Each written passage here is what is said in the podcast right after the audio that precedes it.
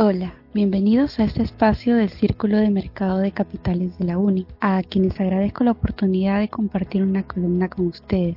Mi nombre es Andrea Paza Martínez, soy egresada de Economía por la Universidad Católica y en este episodio conversaremos sobre el impacto de las bajas tasas de interés en la economía peruana, en particular el efecto de los rendimientos de los bonos soberanos.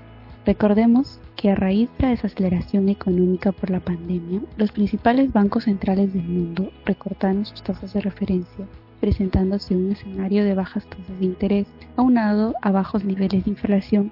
Dado el contexto de crisis, se espera que las tasas se mantengan bajas por un periodo prolongado. Es en este contexto que el mercado reconoce que hay regiones que ofrecen diferentes panoramas de riesgo-retorno, de alternativas de inversión.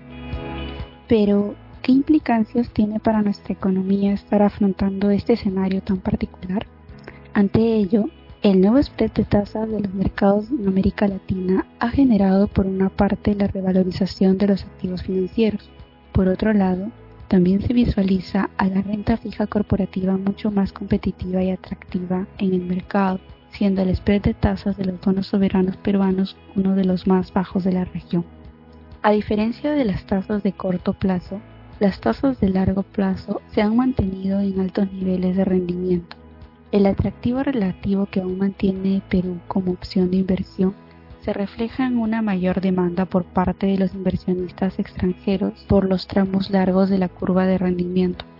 Esto debido a que a mayor plazo asumirían un mayor riesgo y exigirían un mayor retorno.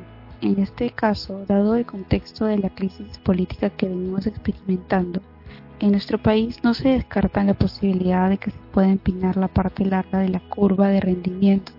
Esto debido a que las expectativas del mercado sobre las próximas elecciones presidenciales o una pérdida de la fortaleza fiscal podría impactar y colocar a la clasificación crediticia soberana bajo presión de un posible downgrade en el peor de los casos.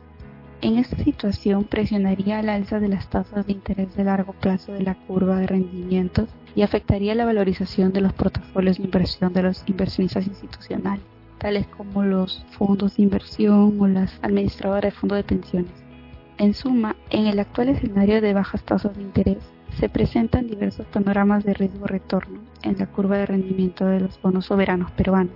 Pero recordemos que el principal driver de las actuales menores tasas de interés en nuestro país es el débil desempeño de la actividad económica, lo cual es un evento aún en curso y que se influenciará en los futuros escenarios.